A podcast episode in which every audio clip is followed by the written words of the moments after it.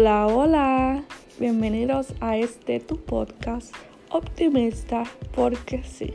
Episodio número 3. Y bienvenidos como otro lunes más.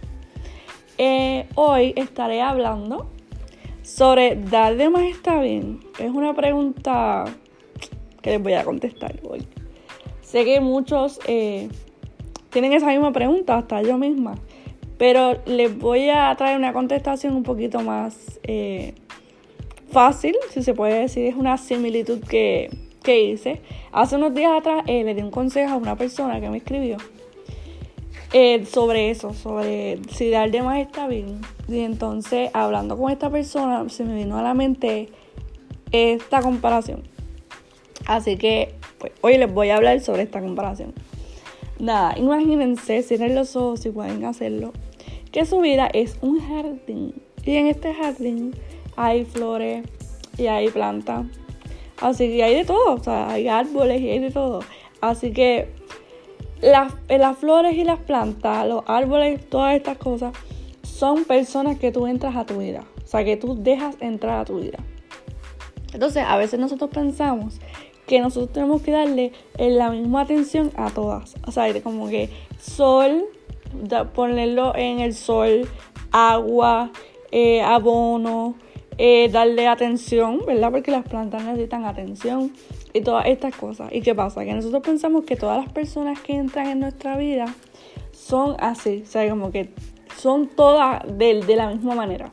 Y es que no, a veces unas necesitan más atención, otras necesitan un poco más de sol, otras necesitan más abono, otras necesitan otras cosas. Y entonces hay unas plantas que se te van a dar bien, que son las personas que siempre están contigo, que te apoyan, que están contigo en las buenas y en las malas, y las personas que te aman de verdad.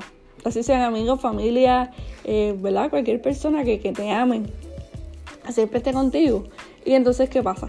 Que nosotros cuando vemos a estas personas así, pues nosotros pensamos que todo el mundo, que todas las flores, y que todas las plantas se nos van a dar de esa misma forma. Y no es así. Tenemos que analizar los frutos y las plantas que tenemos en nuestro jardín. ¿Sabes? Porque no todas van a requerir la misma atención, el mismo abono, el mismo amor y el mismo cuidado. Porque, como dice una frase, se murió una plantita por tanta agua que yo le daba. Y es que yo pensaba que dar más que estaba bien pues no es así. Hay personas que tú le das de más y se llevan. Y cuando se van de tu vida, te drenan porque le diste todo.